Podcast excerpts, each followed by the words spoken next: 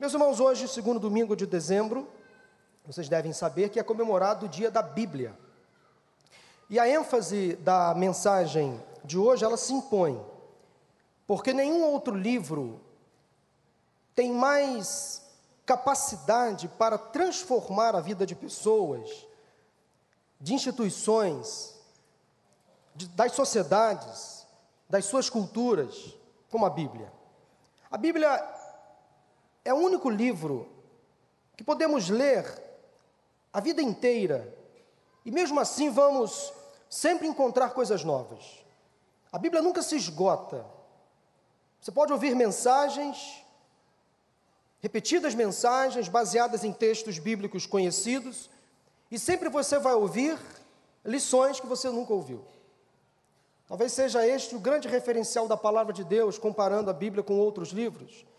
Porque a Bíblia fala conosco de uma maneira especial, diferente todas as vezes. A Bíblia é uma fonte inesgotável de ensino, de repreensão, de conforto, de consolo, de conselho, de orientação. A Bíblia não é um livro de autoajuda, mas é o livro que tem a ajuda do alto por tudo isso e muito mais, a Bíblia é um livro muito especial, atraente, é o livro mais lido de todo o mundo. Se você não sabe, a palavra Bíblia significa coleção de livros. E nós temos hoje em nossa Bíblia 66 livros, divididos em Antigo Testamento e Novo Testamento. Eu quero ler com vocês um pequeno trecho das Escrituras Sagradas que mudou a vida de uma pessoa e a partir da mudança que esse texto fez na vida desta pessoa, uma grande instituição mudou e ouso afirmar, o mundo também mudou. Nós não fomos mais os mesmos depois que um simples monge agustiano leu os versículos que vamos ler agora. Abra sua Bíblia ou acompanhe a leitura, Romanos capítulo 1, versículos 16 e 17 é o texto que eu quero tomar como base para a reflexão desta manhã, carta do apóstolo Paulo aos Romanos, capítulo 1, versículos 16 e 17. Assim diz a palavra do Senhor: Não me envergonho do Evangelho, porque é o poder de Deus para a salvação de todo aquele que crê, primeiro do judeu, depois do grego porque no Evangelho é revelada a justiça de Deus, uma justiça que do princípio ao fim é pela fé. Como está escrito, o justo viverá pela fé. Vamos ler juntos esses dois versículos? Vamos ler juntos a uma só voz? Não me envergonho do Evangelho, porque é o poder de Deus para a salvação de todo aquele que crê, primeiro do judeu, depois do grego porque no Evangelho é revelada a justiça de Deus, uma justiça que do princípio ao fim é pela fé, como está escrito: o justo viverá pela fé. Nós celebramos no último dia 31 de outubro os 502 anos da reforma protestante. E foi a partir de uma busca pessoal que Martinho Lutero considerado o precursor deste grande movimento que deu início a uma revolução espiritual sem precedentes na história da humanidade, foi a partir da leitura então desses dois versículos que acabamos de ler que Lutero teve a sua vida transformada, a igreja que ele fazia parte também se transformou, se reformou, e o mundo também sofreu uma grande influência a partir da palavra de Deus. Lutero foi à sede da sua igreja em Roma e ele voltou decepcionado diante do que viu. Uma igreja distante da palavra, uma igreja distante da genuína fé cristã. E no século XVI, a igreja católica romana, ela acreditava que a salvação era pela fé, era pela graça e era por Cristo. Mas o que a igreja não acreditava naquela época, influenciada, talvez, é que a salvação é somente pela graça, somente pela fé e somente por Cristo.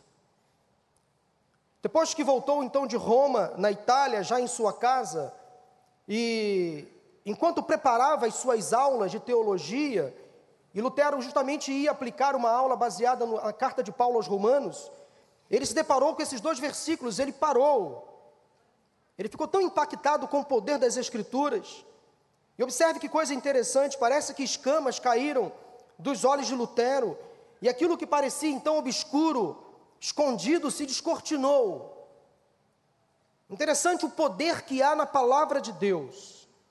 Lutero tinha tanto apego à Bíblia, palavra de Deus, que ele chegou a afirmar o seguinte: a Bíblia está viva, pois fala comigo, ela tem pés, pois corre atrás de mim, ela tem mãos, pois me segura. Ele era um homem devoto às Escrituras, lia, estudava, meditava. Então, como eu disse, enquanto ele preparava uma aula para os seus estudantes, ele parou então nesses dois versículos, ali o Espírito Santo começou a falar de forma diferente com ele. Martinho Lutero e os outros reformadores iniciaram o movimento da reforma porque entenderam que a igreja precisava de um retorno à origem do Evangelho, um retorno aos fundamentos básicos da fé, um retorno às Escrituras sagradas. Preste atenção no que eu vou dizer agora. Não foi Lutero quem reformou a igreja, foi a Bíblia quem reformou Lutero. A igreja e toda a sociedade. Lutero e os outros reformadores não tinham noção do que estavam fazendo, mas Deus sim. Aliás, Deus sempre tem noção do que está fazendo. Ele é o Senhor da história. Então bastou um retorno de Lutero às Escrituras Sagradas que tudo mudou, a começar dentro dele. E Lutero, como disse, não tinha a mínima pretensão de mudar a igreja. Quem é ele para mudar uma instituição? Mas a partir da mudança que Deus fez no coração e na vida de Lutero, Houve uma reforma no cristianismo, no protestantismo, melhor dizendo, e o mundo também sofreu um forte impacto. Agora, falando desse texto que acabamos de ler, escrito pelo apóstolo Paulo aos crentes em Roma. Roma era a maior cidade do mundo na época em que Paulo escreveu esta carta. Era a capital de um grande império. Naqueles dias, muitos cristãos estavam sendo perseguidos e mortos em Roma, e sabem por quê? porque muitos deuses falsos eram adorados em Roma. O politeísmo dos romanos era algo que impressionava. Para cada dia da semana havia um Deus, havia um Deus que era adorado. Para cada semana havia um Deus que era adorado. Para cada mês do ano havia um Deus que era adorado. Para cada feriado do ano havia um Deus que era adorado. As pessoas podiam, podiam adorar vários deuses. Daí, quando os cristãos apareciam nas ruas da cidade, os romanos, identificando os cristãos, diziam assim: Ei, vamos lá, nós temos um espaço para um outro Deus. Se vocês trouxeram o seu Deus, que se chama Jesus Cristo, e colocá-lo na prateleira com esses outros deuses, nós aceitaremos, aceitaremos o cristianismo de vocês como nossa religião. Aceitaremos o cristianismo de vocês de braços abertos se vocês colocarem o seu Deus, Jesus Cristo, no mesmo patamar, na mesma prateleira que os nossos deuses. Mas os verdadeiros cristãos de Roma não podiam fazer isso. Eles diziam: não, de forma alguma. Jesus não é um Deus como o de vocês. Jesus é o único Deus. Jesus não é um Deus como vocês adoram. Jesus Cristo é o único Deus, é o Senhor do universo, Ele é Deus. Daí, quando os cristãos se recusavam a adorar os deuses de Roma, igualando Jesus aos deuses romanos, aqueles cristãos eles eram mortos. E olha que ironia. Alguns escritores afirmam que os romanos chamavam os cristãos de ateus simplesmente porque eles não aceitavam adorar os inúmeros deuses que eram adorados em Roma, eles só aceitavam adorar o único Deus verdadeiro que é Jesus Cristo. Eles eram levados à morte, chamados de ateus. É nesse contexto de paganismo, perseguição à igreja, que Paulo, estando em Corinto, escreve aos cristãos em Roma. Paulo não tinha ainda visitado esta cidade, mas ardia um desejo no coração de conhecer os crentes em Roma, de conhecer aquela cidade.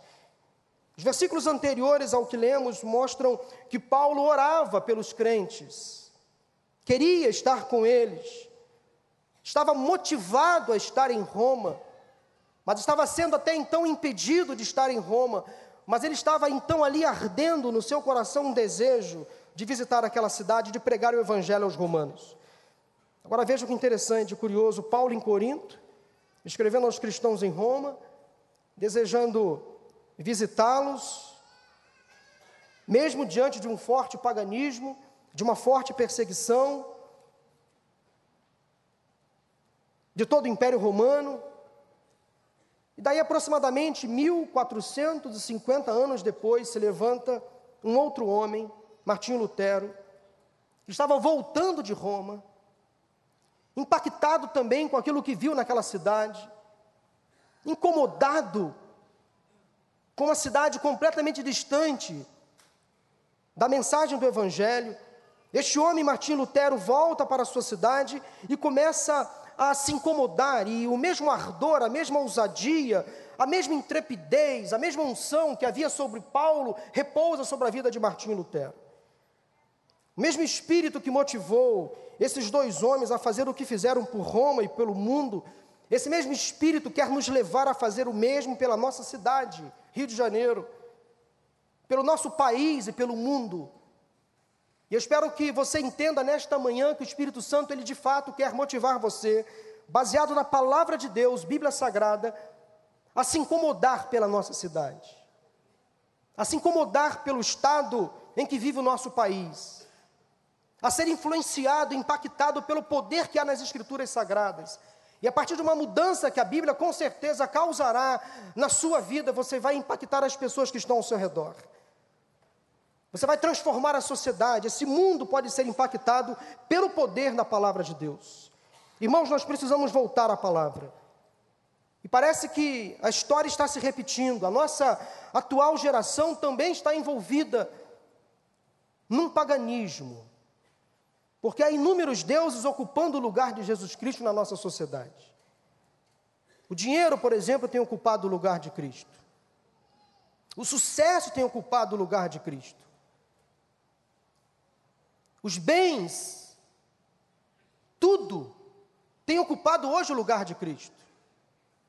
Por isso nós estamos vivendo numa sociedade pagã, doente. A igreja, os cristãos estão sendo perseguidos. A fé está sendo comercializada, vendida, banalizada. Muitos púlpitos de igrejas evangélicas estão se transformando em palcos para entretenimento, lazer, pregações motivacionais, de autoajuda. 502 anos depois de Lutero, a conclusão que eu chego é a seguinte: estamos precisando de uma reforma. Precisamos voltar à palavra. E essa mudança, ou essa reforma, começa a partir de uma mudança dentro de cada um de nós. Precisamos olhar com olhos bem grandes para a palavra do Senhor. Precisamos de mais Paulos e Luteros dispostos a dizer: não me envergonho do Evangelho. A carta de Paulo aos Romanos é um, um livro muito interessante na Bíblia, porque alguns escritores falam de Romanos como o quinto evangelho. Assim como o evangelho de Mateus, Marcos, Lucas e João, Romanos é chamado por muitos escritores como o evangelho de Paulo. Tamanho conteúdo importante que há neste livro. Porque fa Paulo fala nesta carta noções muito importantes sobre fé, sobre salvação, sobre o plano de Deus para a humanidade tanto judeus como gentios são igualmente pecadores e precisam da salvação. E essa salvação, escrita no livro, na carta de Paulo aos Romanos, é dada mediante Jesus Cristo, a fé nele e a sua obra de redenção na cruz do Calvário. E a condição prévia para o recebimento da salvação, à luz do apóstolo Paulo, quando escreveu aos crentes em Roma, é a salvação em Cristo pela fé, somente através de Jesus Cristo. Não há outro meio que nos leva a Deus a não ser Jesus Cristo. Então, nenhuma outra carta de Paulo fala mais de salvação e do, do evangelho como Romanos. Falando um pouco da palavra evangelho, Essa palavra no grego significa literalmente boas novas, boas notícias, novidade. E a palavra usada por Paulo aqui em Romanos, no capítulo 1, nesses versículos que lemos, é a mesma utilizada pelo anjo do Senhor para acalmar o coração dos pastores quando anunciaram a chegada de Jesus Cristo. Estou lhes trazendo boas novas de grande alegria, que são para todo o povo. Boas novas, evangelho, novidade, boa notícia, é tudo que o mundo precisa. E a palavra evangelho deu origem a outras palavras na nossa língua. Como, por exemplo, você deve conhecer evangelismo, evangelização. Falamos de evangelização aqui há pouco. E a palavra evangélico também, ela foi originada da palavra evangelho. E sobre essa expressão evangélico, parece que ela está sendo ultimamente um pouco banalizada, esquecida, desprezada. Nós falamos, por exemplo, da palavra evangélico de diversas formas. Nós ouvimos as músicas evangélicas, nós lemos os livros evangélicos, assistimos pregações evangélicas, muitos frequentam igrejas evangélicas. No cristianismo, há os cristãos católicos, ortodoxos, mas há também os cristãos evangélicos, a quem prefira ser chamado de cristão protestante. O termo evangélico parece que se tornou um pouco banal nos últimos dias, nos últimos tempos. Durante muitos anos no Brasil, os evangélicos foram chamados de Bíblias. Não sei se você pegou essa época, tamanho apego que os crentes tinham ou deveriam ter pela palavra. Hoje é claro que a Bíblia está nos celulares, não há problema algum, mas eu ainda prefiro a Bíblia raiz, e não a Bíblia Nutella. Essa aqui que a gente leva debaixo do braço, o livro de capa preta. Hoje você pode encontrar esse livro nas mais variadas cores, mas eu ainda gosto muito quando, por exemplo, eu prego, eu falo assim, meus irmãos, vamos ler a palavra de Deus e ouço aquele barulhinho de folha. É muito gostoso. Nada contra você ter a sua Bíblia no celular, nenhum problema. O importante é que a sua Bíblia esteja no seu coração. O importante é que a Bíblia, a palavra de Deus, transforme a sua vida. Você não pode fazer da Bíblia um livro qualquer, porque há de, de fato um diferencial neste livro. E você vai entender um pouquinho sobre esse livro na manhã deste dia. Você tem vergonha de ser evangélico? De ser identificado e chamado de evangélico na sua sala de aula, no seu trabalho? Quando alguém pergunta sobre a sua religião, o que você responde? Você fica em dúvida? Você fica dizendo assim, bem, é, veja bem, você fica elocubrando, filosofando, explicando demais para dizer o quem você é, a quem você serve. Afinal, o que é ser evangélico? O dicionário diz que evangélico, preste atenção, se você é evangélico. O dicionário diz que o evangélico é aquele que se apresenta em conformidade com os princípios do evangelho. Olha que peso. Ser evangélico é somente quem frequenta, é batizado e membro de uma igreja evangélica? Sim ou não? Não. Você demonstra a sua fé com naturalidade ou prefere omitir a sua fé? Eu percebo, irmãos, que nós precisamos mudar então a nossa maneira de ser e principalmente de praticar o Evangelho. Porque se somos de fato evangélicos, nós precisamos andar em conformidade com a mensagem do Evangelho. Precisamos então voltar à origem. Precisamos de uma reforma. E Paulo vai nos direcionar. Nesses dois versículos que lemos, Paulo cita três verdades sobre o Evangelho e eu gostaria de compartilhar com vocês nesta manhã. Por que o Evangelho de Cristo era tão importante para Paulo a ponto dele não se envergonhar. A Bíblia é o recipiente do Evangelho. A Bíblia é o livro onde o Evangelho está repousado. Você não vai encontrar o Evangelho em outro livro. Não há um Evangelho segundo uma outra pessoa a não ser Jesus Cristo. Evangelho só de Jesus. Porque só Jesus é o Salvador. Só Ele trouxe uma boa nova a este mundo. Então não há um outro Evangelho. Só Jesus Cristo é o detentor, é o autor do Evangelho. A primeira lição que eu encontro à luz desse texto primeira razão que eu vejo para Paulo não se envergonhar do Evangelho, quero que você também não se envergonhe do Evangelho, é a seguinte: simples assim, porque o Evangelho tem poder. Simples e poderoso, né? Paulo não se envergonhava do Evangelho porque ele tinha certeza de que o Evangelho tinha e tem poder. Paulo falava do Evangelho, meus irmãos, com muita empolgação, com muita satisfação. Ele não temia a perseguição do Império Romano e por isso ele não se envergonhava de proclamar as boas novas de Deus, mesmo sabendo que poderia morrer. Paulo não conseguia se conter. O Evangelho tinha mudado a sua vida. Isso era muito para ele. Ele se transformou numa nova pessoa, numa nova criatura. Ele fazia questão de dizer isso quando escreveu a carta aos, aos Coríntios, por exemplo.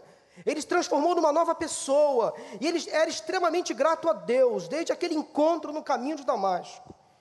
Sua vida nunca mais foi a mesma. Por isso, Paulo não conseguia se conter. Ele falava do Evangelho com alegria, com entusiasmo. Você lembra do seu caminho de Damasco?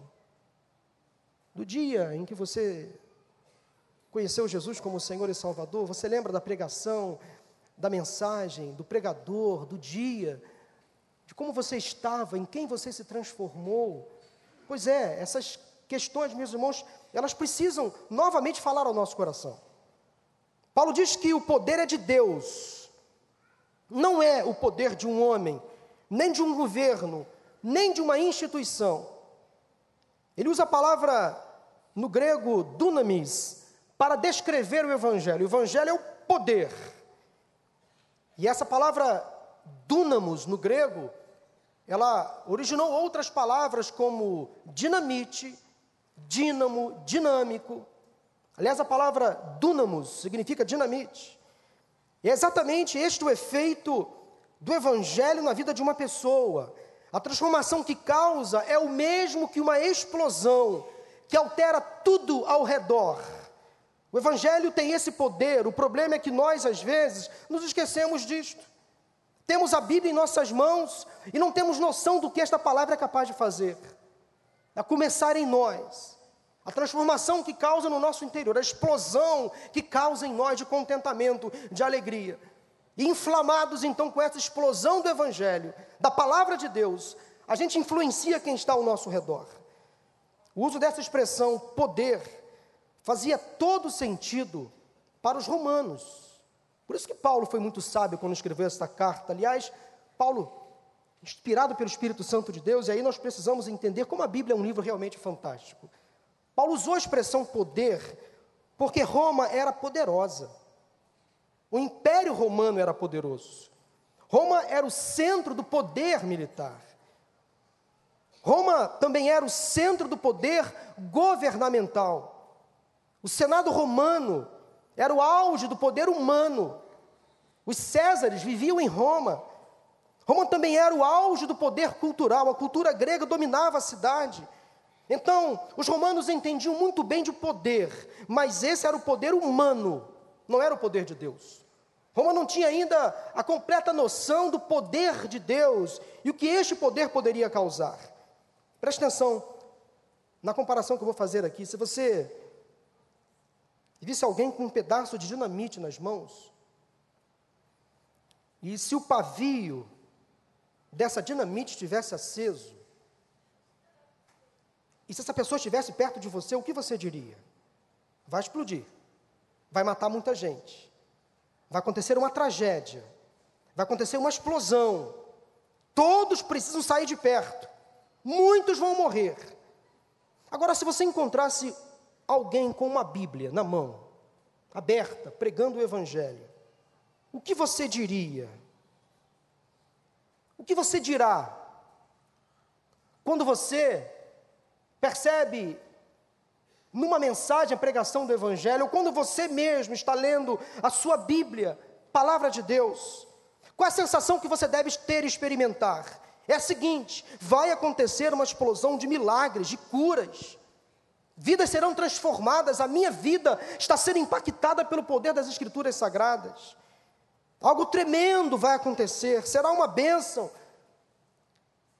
Se a dinamite explode e mata, a Bíblia, como esta dinamite, explode e faz viver. E todos devem se aproximar da palavra de Deus, não se afastar dela. Todos vão viver quando se aproximam da palavra. Será que estamos com essa mesma expectativa de que a Bíblia realmente é um poder? Será que temos a convicção de que temos em nossas mãos uma dinamite espiritual? Um instrumento poderoso que é capaz então de transformar a vida de pessoas, das instituições que estão ao nosso redor, das sociedades, do mundo inteiro. O poder de Deus é um tipo de poder sobrenatural.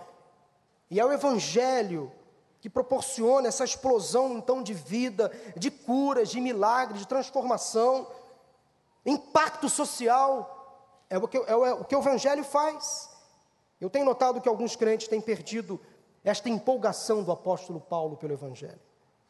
Se escondem, não expõem a sua fé, se envergonham do Evangelho em sala de aula, nas empresas onde trabalham, nas ruas. Se esquecem do poder que tem nas mãos a palavra de Deus. O Evangelho é a revelação do amor, da bondade e da misericórdia do Senhor. É a declaração de que os nossos pecados são perdoados em Cristo. É no Evangelho que aprendemos que Jesus Cristo veio ao mundo não para condenar, mas para salvar o mundo. É no Evangelho de Cristo que nós entendemos que Deus amou o mundo de tal maneira que deu seu Filho único, unigênito, para que todo aquele que nele crê não pereça, mas tenha vida eterna. A vida eterna é uma certeza e uma garantia para os salvos em Jesus Cristo. Nós encontramos tudo isso no poder do Evangelho. Mas o Evangelho também contém algumas verdades que algumas pessoas não querem ouvir. O Evangelho proclama a existência do inferno e que as pessoas que não se arrependem dos seus pecados e erros irão para lá o inferno existe. A Bíblia fala sobre isso. O Evangelho fala de que aqueles que não se arrependerem de seus pecados e não receberem Jesus como Senhor e Salvador estão perdidos. Muitos não querem ouvir mais essa mensagem. O Evangelho diz que todo aquele que pecar morrerá. O Evangelho fala que a consequência do pecado é a morte. O Evangelho ensina que as boas obras não garantem a salvação, nem o simples fato de pertencer a uma igreja, uma instituição religiosa, o fato de entregar o seu dízimo, a sua oferta. O Evangelho não é comprado, a salvação não é adquirida pelo dinheiro. Foi isso que Lutero quis alertar. O Evangelho diz que não podemos herdar a salvação dos nossos pais. A decisão é pessoal. O Evangelho também ensina que devemos amar os nossos inimigos, dar a outra face o Evangelho contém mensagens, às vezes, que nós não queremos mais ouvir. Você entende o poder que tem em suas mãos? Poder que transforma, que modifica o caráter? Poder que restaura a vida de um pecador? O Evangelho tem poder para tirar uma pessoa das drogas, dos maus caminhos. O Evangelho tem um poder para transformar e restaurar um casamento em ruínas.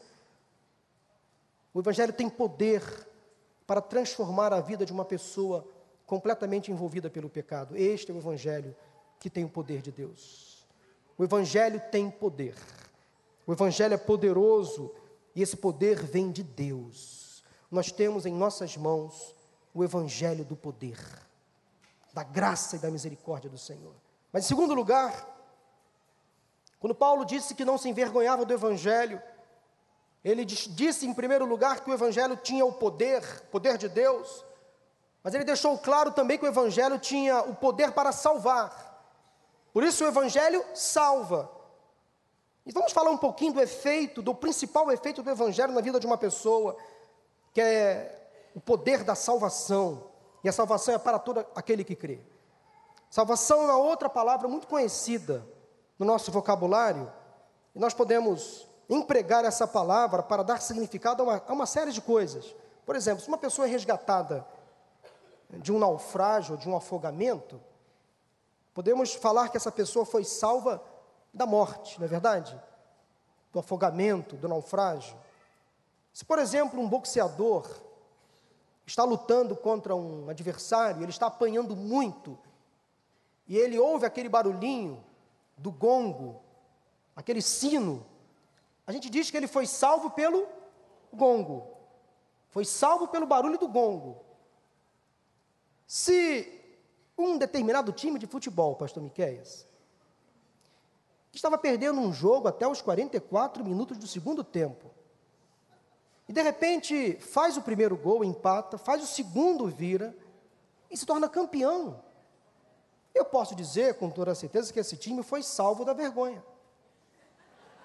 foi salvo da humilhação, foi salvo do cheirinho, não é verdade? Então nós usamos a palavra salvação em diversos contextos, até em contextos pecaminosos como este que eu acabei de dizer. Se você convidar um amigo para tomar um café,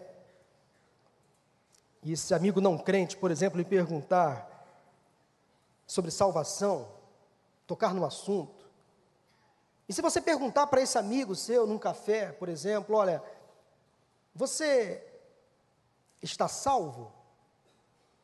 Qual seria a resposta deste seu amigo? O que você acha que essa pessoa diria a você? Se você a perguntassem sobre salvação, provavelmente ela perguntaria, se ela não tem conhecimento da Bíblia, do Evangelho, ela perguntaria para você: mas salvo de quê? Salvo de quem? Se você realmente desejasse evangelizar essa pessoa, provavelmente você teria que explicar a sua própria ideia acerca da salvação. E será que você sabe explicar o que você crê? Será que a sua fé é explicável para você?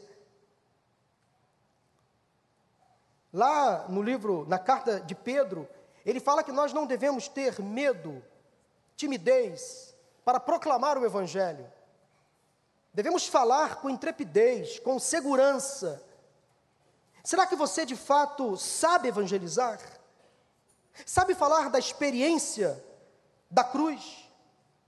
Eu quero dar uma simples dica para você. A melhor maneira de evangelizar alguém é falar daquilo que Deus fez na sua própria vida.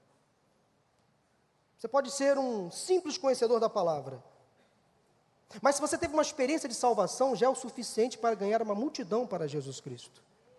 Então nunca se omita, ah, eu não sei, não fui para o seminário, não conheço a Bíblia, a Bíblia é muito confusa a partir da sua própria experiência de salvação. Se você já recebeu Jesus como Senhor e Salvador, a sua experiência pode levar uma multidão a Cristo. Preste atenção a uma coisa: conceito de salvação pode ser até muito amplo e variado, mas só existe um Salvador que é Jesus Cristo. A palavra Salvador no grego Aparece cerca de 24 vezes no Novo Testamento, soter é a palavra para salva, salvador no grego. E há de se destacar que essa palavra, essa expressão somente é aplicada à pessoa de Jesus Cristo, porque só Ele salva. Lucas capítulo 2, versículo 11, a notícia que o anjo trouxe foi o seguinte: Hoje, na cidade de Davi, lhes nasceu o Salvador, que é Cristo o Senhor. Salvador, só Jesus Cristo. O termo salvação na Bíblia se refere a alguém que foi resgatado porque estava perdido, sem rumo, à beira da morte. O carcereiro de Filipe, de Filipos, em Atos capítulo 16, naquela experiência de Paulo e Silas, quando estavam presos, houve um terremoto naquela prisão. Aquela prisão ficou completamente desprotegida. As grades se romperam, as correntes se quebraram, e aquele carcereiro ameaçou se matar, se suicidar. E quando ele percebeu que todos os presos estavam no mesmo lugar, Paulo e Silas orando e jejuando e cantando louvores na prisão, aquele homem impactado com o poder do Evangelho, perguntou o seguinte: O que posso fazer para ser salvo? O que posso fazer para ser salvo? O que devo fazer para herdar a salvação? Paulo respondeu: Creia no Senhor Jesus Cristo e você e sua família serão salvos. No encontro com Zaqueu, o próprio Jesus declarou que o Filho do Homem veio para buscar e salvar o que estava perdido. De alguma forma, todos nós que recebemos Jesus como Senhor e Salvador também estávamos perdidos nos nossos delitos e pecados, à beira da morte. Quando fomos resgatados pelo Senhor, Atos capítulo 4, versículo 12, lemos: Não há salvação em nenhum outro, porque não existe outro nome dado entre os homens. Importa que sejamos salvos. Jesus veio para salvar o mundo dos seus pecados e é desejo de Deus que todos sejam salvos. João capítulo 3, versículo 17: Pois Deus enviou o seu Filho ao mundo, não para condenar o mundo, mas para que este fosse salvo por meio dele. A graça salvadora de Jesus se manifestou para que todos sejam salvos. Tito, capítulo 2, versículo 11. O que significa então ser salvo? A salvação possui três estágios. Eu fui salvo, eu estou sendo salvo e eu serei salvo. Ou seja, no dia em que eu aceitei a Jesus, eu lembro desse dia, apesar de ter sido nascido e criado no lar evangélico, no dia em que eu aceitei a Jesus, eu fui salvo da penalidade do pecado, da morte eterna, do inferno, da separação eterna de Deus. Eu fui salvo no passado, mas também estou sendo salvo agora no presente, dia após dia, do poder do pecado, da influência do mal sobre a minha vida. Isso não significa dizer que eu não tenho pecado, eu vou lutar contra ele, mas significa que estou crescendo em Cristo em santidade, é a santificação que me afasta do pecado, e eu estou sendo salvo a cada dia da influência do pecado. Quanto mais eu me aproximo da palavra, mais eu me afasto do pecado. E finalmente um dia eu vou morrer, irei para um lugar onde não haverá mais a existência do pecado, o céu e lá serei salvo eternamente, terei um corpo glorificado e eu quero encontrar você lá. Eu quero que você esteja lá com a gente. Há lugar para você. Na casa do, do meu pai há muitas moradas. Cabe o mundo inteiro lá no céu. O céu não é pequeno. O céu é o seu lugar. Mas você precisa ter essa certeza. E olha, não, não se não se pasme, tem gente que frequenta a igreja há muito tempo e não tem a certeza da sua salvação. Não tem certeza da vida eterna. Talvez porque falta a esta pessoa uma verdadeira experiência de novo nascimento. Eu vou orar em nome de Jesus, para que nesta manhã, neste culto, hoje de manhã, dia da Bíblia, a salvação alcance pessoas neste lugar. Eu creio nisto. Porque Deus não marca hora para salvar o indivíduo. Todo tempo é tempo para salvação. Todo lugar é lugar para salvação. Na sua casa, Deus pode se manifestar, o poder do Evangelho pode se manifestar dentro da sua casa. E você evangelizar alguém da sua família, essa pessoa ser salva lá na sua casa, lá no seu trabalho, lá na sua célula. Eu conheço irmãos, Pastor Marcos, que fazem apelo e pessoas se convertem depois de uma reunião de célula. Nos nossos cursos da área de família, os nossos líderes fazem apelo e pessoas se convertem lá. Eu conheço pastores, eu faço isso às vezes, que fazem apelo em sepultamentos, pessoas se convertem nos, sepultamentos. Não há melhor lugar para falar de Jesus. Todo lugar é o melhor lugar para falar de Jesus. Porque há pessoas, meus irmãos, morrendo sem salvação. Nós precisamos falar de Jesus, levar as pessoas para o céu. Resumindo, eu fui salvo da penalidade do pecado, é o que Paulo chama de justificação.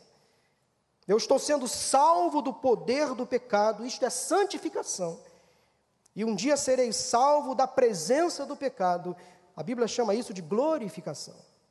É isso que o Evangelho faz, ele tem poder para salvar. Jesus disse: Eu sou o caminho, a verdade e a vida, ninguém vem ao Pai a não ser por mim. Meu irmão, minha irmã, meu amigo, minha amiga, se o barco da sua vida está à deriva, existe apenas um salva-vidas que pode resgatá-lo da morte, e ele está à sua disposição. Esse salva-vidas é um Salvador Jesus Cristo, é o Salvador Jesus Cristo. Se você afundou em um poço de lama, existe apenas um resgatador que pode jogar a corda, descer com você lá na lama e tirar você de lá, que é Jesus Cristo. Ele está à sua disposição.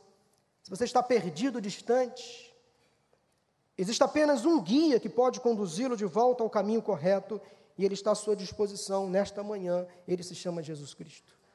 O Evangelho salva, e Jesus é o Salvador. Mas em terceiro e último lugar, Paulo não se envergonhava do Evangelho, primeiramente porque ele cria que o Evangelho tinha o poder, o poder de Deus, para transformar, para modificar o caráter. Em segundo lugar, ele acreditava que não tinha vergonha, porque ele cria, acreditava que o Evangelho era a salvação para todo aquele que acreditasse em Jesus. Mas ele fala também que não se envergonhava, porque o Evangelho precisava ser anunciado para todos. E quem conhece essa boa notícia não consegue se conter diante de uma simples leitura da palavra de Deus.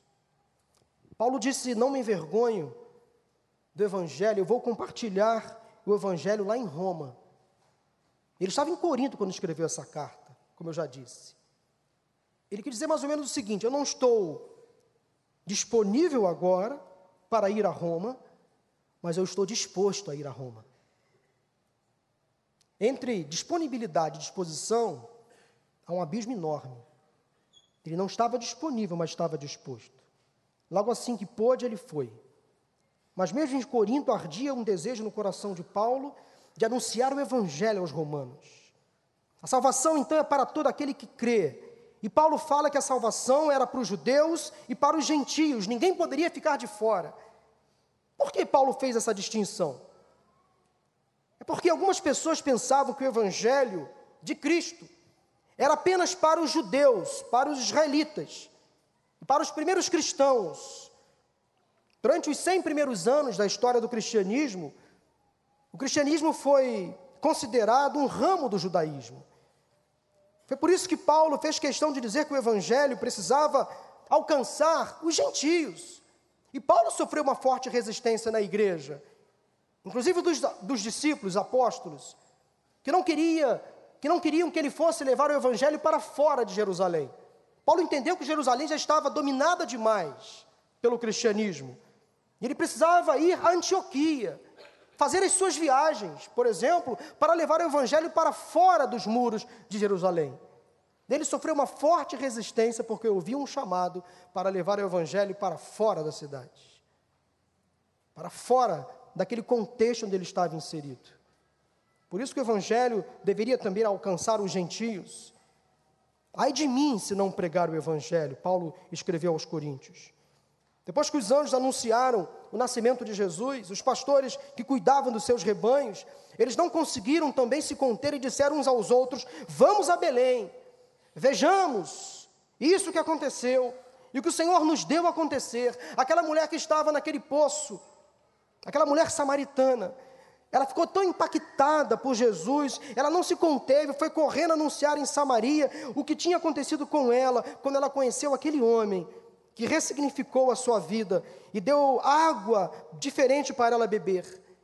Em Atos capítulo 4, versículo 12, os primeiros cristãos impactados com a mensagem do Evangelho disseram: Pois nós não podemos ficar calados, não podemos deixar de falar do que vimos ou ouvimos, ou daquilo que temos visto ou ouvido. Esse é o impacto que o Evangelho causa. Ele causa uma transformação a ponto da pessoa não conseguir se conter, ela não consegue ficar calada. Você talvez já tenha ouvido falar no grande evangelista chamado Moody, um dos principais pregadores da história. Moody nasceu em fevereiro de 1837 e morreu em dezembro de 1899. E às vezes nós esquecemos que Moody nunca foi um pastor ordenado. Moody, ele era apenas um vendedor de sapatos, que nasceu de novo. Mas ele ficou tão empolgado que passou a pregar em vários lugares, compartilhando a mensagem do Evangelho, as boas novas. Daí ele pregava e as multidões se convertiam.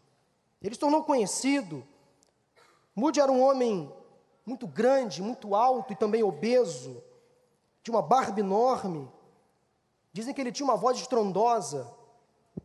Mas Moody era um homem muito simples, pouco estudo, pouca instrução.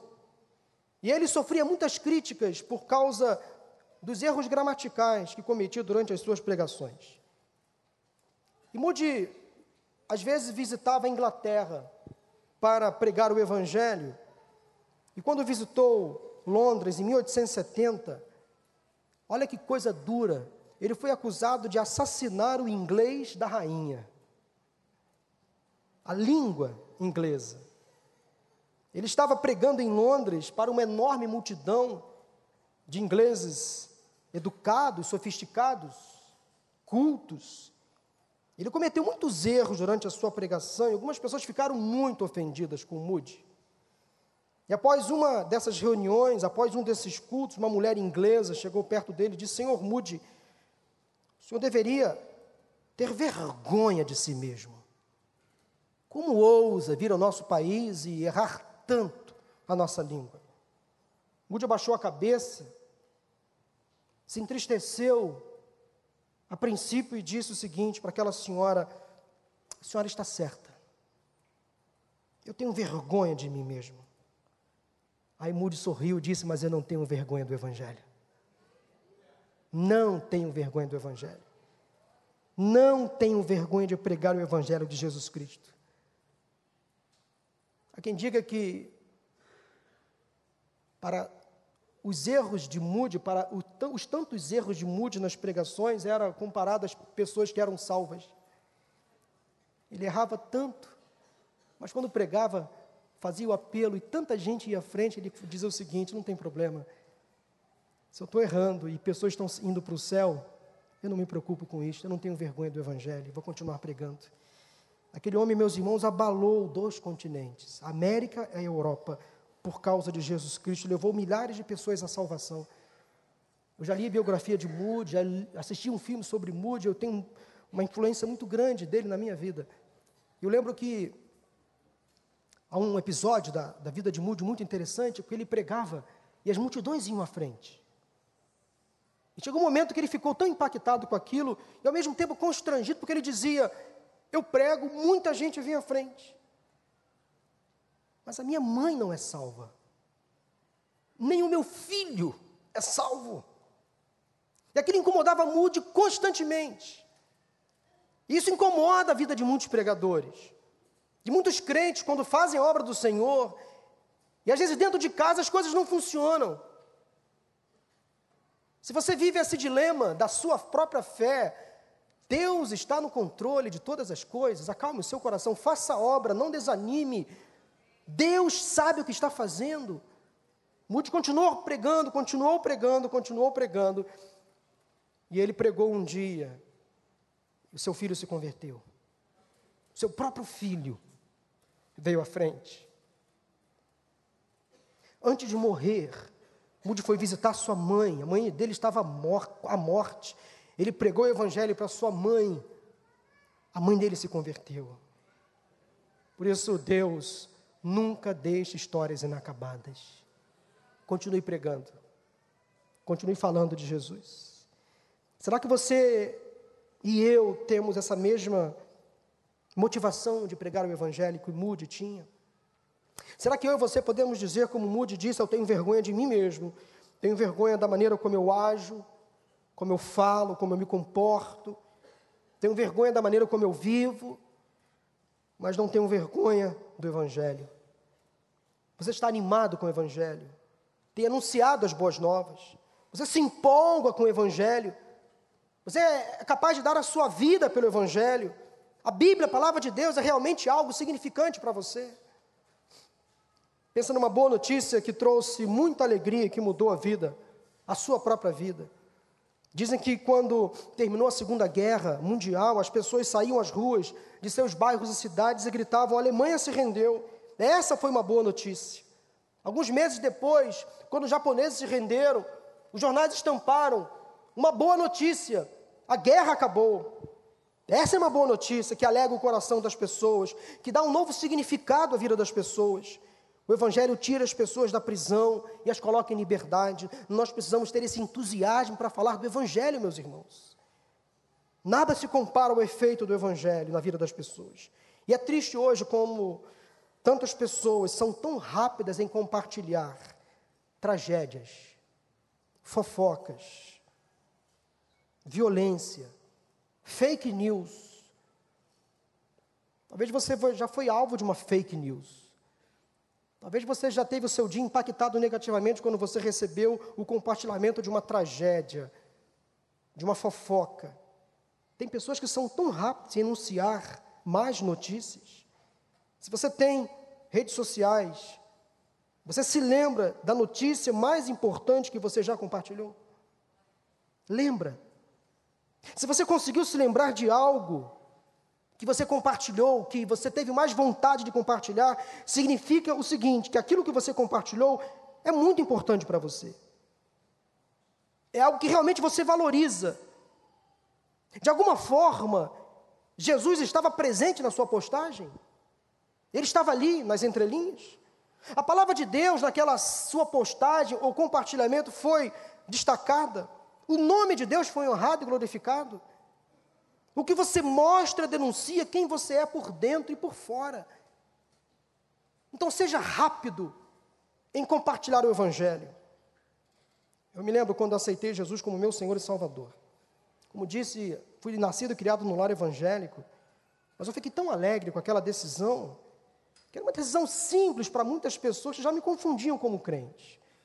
E não acreditavam na minha decisão. Apesar de eu ter sido nascido e criado num lar evangélico, frequentar uma igreja batista há muito tempo, mas teve um dia que eu aceitei Jesus. E algumas pessoas não acreditavam, dizendo assim: Mas você já frequenta tanto tempo a igreja, por que, que você foi à frente? Mas naquele dia eu tive a consciência que eu era uma pessoa pecadora e que eu precisava de Jesus para me salvar. Eu fui à frente, eu anunciei aquela mensagem para minha família, para os meus amigos. Que dia feliz. Deixa-me dizer uma coisa. Quando eu me senti chamado para o ministério pastoral, eu também senti uma enorme alegria, aliada ao peso da responsabilidade, mas eu também não me contive. Tive que divulgar. Deixa-me dizer outra coisa para você. Quando os meus dois filhos nasceram, nos dois partos eu estava com Mauro no hospital. Logo assim que os bebês nasceram, que eu vi que eles estavam bem, Maura também, eu corri, na época não tinha rede social, mas eu corri para ligar. Eu lembro quando o Davi nasceu, eu estava com meu celular, aquele tijolão da Motorola, e eu tive que ligar a cobrar para a casa da minha mãe para dizer que ele tinha nascido. Eu tive que correr para anunciar uma boa notícia que impactou a minha vida. Mas nada se compara ao dia em que eu aceitei Jesus. Apesar de nascido e criado no lar evangélico, aquela decisão transformou a minha vida. E eu falo do, com entusiasmo da salvação que eu tive em Jesus. Meu irmão, compartilhe a sua fé. O que nós já sabemos já é o suficiente. Nós já somos treinados demais. Já sabemos demais. Agora é hora de arregaçar as mangas e partir para o confronto, para o combate. Porque Satanás não está brincando em serviço. A nossa igreja vai ser levada nos próximos dois anos a evangelizar. E essa mensagem ela foi pensada, eu orei a respeito disso, o pastor pediu que eu compartilhasse uma mensagem com a igreja nesse sentido. Porque nós queremos então levar a igreja nos próximos dois anos a evangelizar, a ganhar pessoas para Jesus. E esse poder que está dentro de você tem que explodir. Você precisa entender que se você é salvo, você não pode guardar essa bênção para você. Você precisa compartilhar, anunciar para as pessoas que estão ao seu redor. Deixa-me dizer onde o evangelho tem que ser compartilhado. A começar dentro de casa. Depois vamos lá para fora, para o mundo. As crianças precisam compartilhar o evangelho na escola para os amigos, os adolescentes os jovens precisam compartilhar o Evangelho na escola, na faculdade, no trabalho. Os adultos, os idosos também. Já fomos treinados o bastante, já sabemos o suficiente. Agora é tempo de proclamar a mensagem e o mensageiro que transforma esse mundo, o Evangelho de Jesus Cristo. Quero concluir dizendo que Paulo ainda diz que nesse Evangelho que é poderoso, que salva, e que precisa ser anunciado, é nesse evangelho que é revelado a justiça de Deus.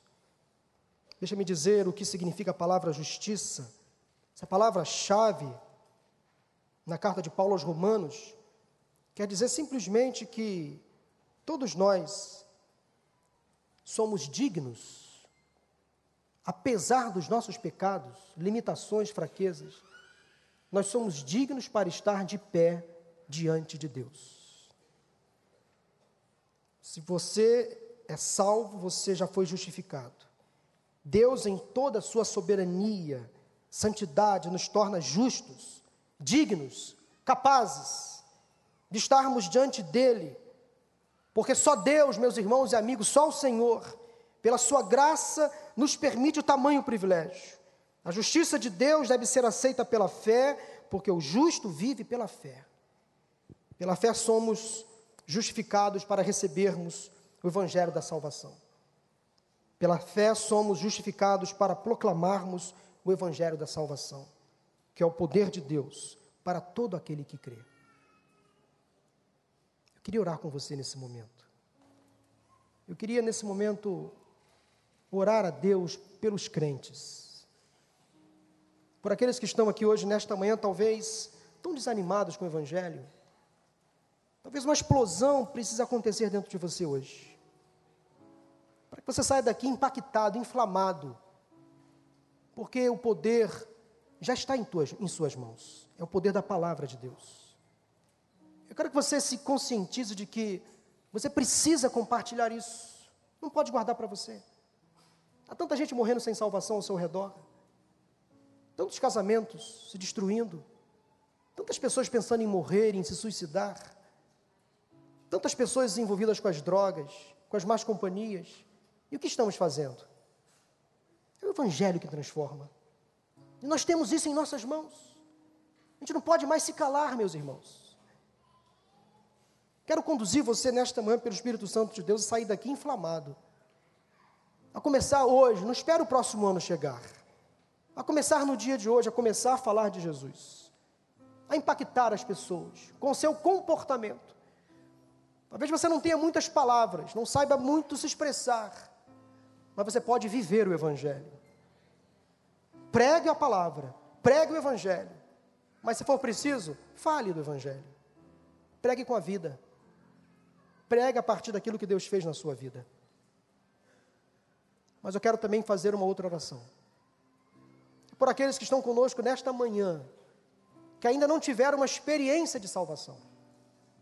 Um momento para realmente entender que precisa tomar essa decisão de aceitar Jesus como Senhor e Salvador, de dar prosseguimento a esta decisão, de buscar o batismo, como hoje acabamos de assistir, tantas crianças pequenas mas que já se conscientizaram de que são pecadores e precisam de Jesus.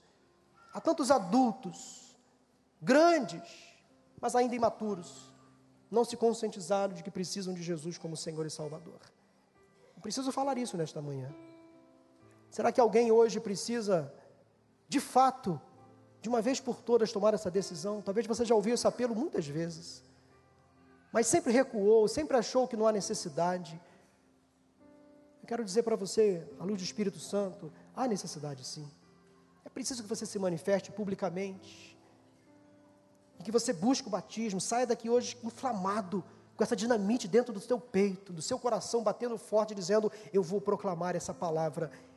É poder que transformou a minha vida. Agora eu não vou mais me conter. Eu vou compartilhar essa, essa palavra para as pessoas que estão ao meu redor. Quem sabe você já tomou essa decisão, mas se afastou, por alguma razão se esfriou. E percebe que momento é, percebe que hoje é o momento de você confirmar essa decisão ao lado de Jesus. Eu quero perguntar agora, em nome de Jesus, se alguém nesta manhã entre nós, nesse auditório, que quer aceitar Jesus como Senhor e Salvador, quer confessá-lo publicamente como Senhor da sua vida, buscar o batismo, ou se você está afastado da igreja, percebe que é momento de voltar para entender de fato que é viver uma vida evangélica, em concordância com o Evangelho. Se alguém nesta manhã, levante a sua mão, faça um sinal assim, dizendo: Pastor, ore por mim. Eu entrego a minha vida a Jesus, eu confesso Jesus como meu Senhor e Salvador hoje, neste lugar. Se alguém que entendeu a mensagem, Deus abençoe. Levante a sua mão, Deus abençoe, Deus abençoe, Deus abençoe, Deus abençoe. Levante assim, bem alto, não tenha vergonha. Lá atrás, Deus abençoe, muita gente, Deus abençoe. Aqui, alguém, Deus abençoe, uma criança, olha que coisa maravilhosa, para tudo, para tudo, uma criança, isso é muito significativo, é muito significativo, glória a Deus. Há mais alguém? Levante a sua mão. Levante a sua mão. Deus abençoe. Lá atrás eu já vi. Olha quanta gente. Está vendo que a gente não pode. Por que a gente não pode marcar o horário para Deus salvar? Quem diz só pode fazer apelo no culto da noite? Quem diz? É o Espírito quem manda. Hoje houve salvação neste lugar. Louvado seja o nome do Senhor.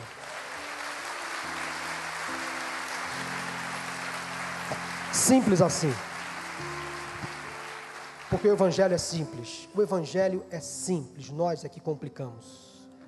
Por isso que nós não devemos nos envergonhar das coisas simples. E Deus às vezes faz com que as coisas simples confundam as sábias. No auge da sabedoria, da intrepidez, as pessoas são envolvidas pela presença do Espírito Santo de Deus e quando menos percebe, já tomaram a melhor decisão das suas vidas. Já tem um lugar reservado na eternidade. Eu quero convidar todos que levantaram a mão para que num gesto de fé, de coragem, durante esse cântico, sai do seu lugar e venha para cá correndo. Em nome de Jesus. Vamos ficar de pé. Todos vocês, sem exceção, que levantaram a mão, é preciso agora ratificar essa decisão publicamente. Sai do seu lugar e vem aqui. O pastor Miquel vai nos conduzir numa canção. Pode vir em nome de Jesus. Se tem alguém ao seu lado, traga, convide essa pessoa. Talvez você tenha vergonha de vir aqui. Pode vir aqui em nome de Jesus. Se você não tinha certeza da sua salvação e hoje passou a ter, vem aqui em nome de Jesus. Vem aqui, venha, venha. Pode vir. Pode vir em nome de Jesus, venha. Isso, pode vir. Nós temos conselheiros que vão receber vocês aqui à frente. Pode vir, pode vir. Todos que levantaram a mão, aceitando Jesus como Senhor e Salvador, se reconciliando, sai do seu lugar e vem aqui em nome de Jesus. Isso, pode vir. Aquele moço que estava lá atrás, aquela criança que estava ali, pode vir com seus pais. Isso, pode vir. Pode vir à frente em nome de Jesus. Há mais alguém que levantou a mão? Pede licença. Vem aqui. Isso, Deus abençoe. Eu te vi. Pode vir ali aquele moço ali, aquela senhora. Isso. Amém. Deus abençoe. Pode vir. Isso, senhora. Pode vir. Traga. Sai do seu lugar. Pode vir. Jamais vou me calar. Eu tenho. Há mais alguém que aceitou Jesus como Senhor e Salvador? Sai do seu lugar e vem aqui à frente.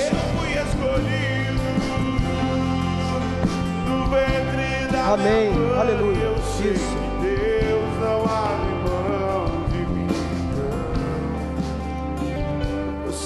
Pode vir, mais alguém? Pode vir. Vem cá. Tem vergonha não. Melhor decisão que você está tomando. Isso. Pode vir. Há mais alguém? Sai do seu lugar. Essa data ficará marcada na sua vida em nome de Jesus para sempre. o O seu nome está sendo registrado no céu. O céu está em festa por sua causa. Há uma alegria no céu neste momento, porque você recebeu Jesus como seu Senhor e Salvador. Quando você morrer, você vai para o céu. O seu lugar está reservado lá. Aleluia. eu tenho um chamado jamais vou me calar eu tenho um chamado Há mais alguém? Sai do seu lugar.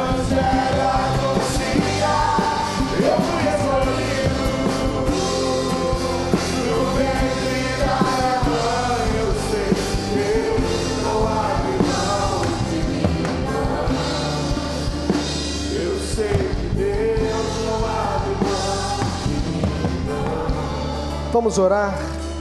Aqueles que não vieram aqui à frente é porque entenderam a palavra, já aceitaram Jesus como Senhor e Salvador. Eu gostaria que você saísse daqui com a motivação de pregar o Evangelho, de evangelizar, discipular alguém, batizar alguém. Olhe para esse batistério ali, pela fé, olhe para aquele batistério. Em breve, em breve, você vai estar ali batizando alguém em nome de Jesus. Amém? Assim seja. Você crê nisso? Comece a falar de Jesus. Comece a viver Jesus. Tem mais uma? uma? Ah, Deus abençoe. Amém. Mais uma pessoa chegou. Deus abençoe. Vamos orar. Deus, obrigado pela palavra desta manhã. Obrigado pelo poder que há na palavra de Deus, Bíblia Sagrada. Essa palavra que transforma, que reforma o nosso interior, que nos faz transformar aquelas pessoas que estão ao nosso redor. Obrigado pelo dia da Bíblia, tua palavra revelada a cada um de nós. Obrigado porque o Evangelho tem poder para salvar todo aquele que crê. A salvação é, é alcançada pela fé em Jesus Cristo. E a salvação é gratuita, porque Jesus já pagou o preço. Obrigado, Pai, pelas pessoas que entenderam esta mensagem, vieram aqui à frente neste domingo pela manhã, que estão sendo agora batizadas no Teu Santo Espírito. Ó oh, Deus, obrigado pela decisão que elas estão tomando e que elas saiam daqui igualmente inflamadas como os outros sairão, para partir dali, daquela porta, influenciar, anunciar, compartilhar aquilo que hoje experimentaram e que esse mundo sofra um impacto positivo, uma explosão de milagres, de transformação a partir das decisões que tomamos aqui. Leva-nos, ó Deus, em segurança para os nossos lares. E, ó Deus, e prepara o nosso coração para cada dia falarmos mais do Evangelho de Cristo Jesus e vivermos com mais autenticidade aquilo que o Senhor já fez na nossa vida. Ó Deus, aqui dentro em breve, em nome de Jesus muitos dos teus, do teu povo, muitos daqueles que estão aqui hoje nesta manhã, estejam ali naquele batistério, batizando pessoas para a honra e para a glória do teu nome, em nome do Pai, do Filho e do Espírito Santo de Deus. Leva-nos em paz e segurança, oramos em nome de Jesus. Amém, amém e amém. Deus abençoe.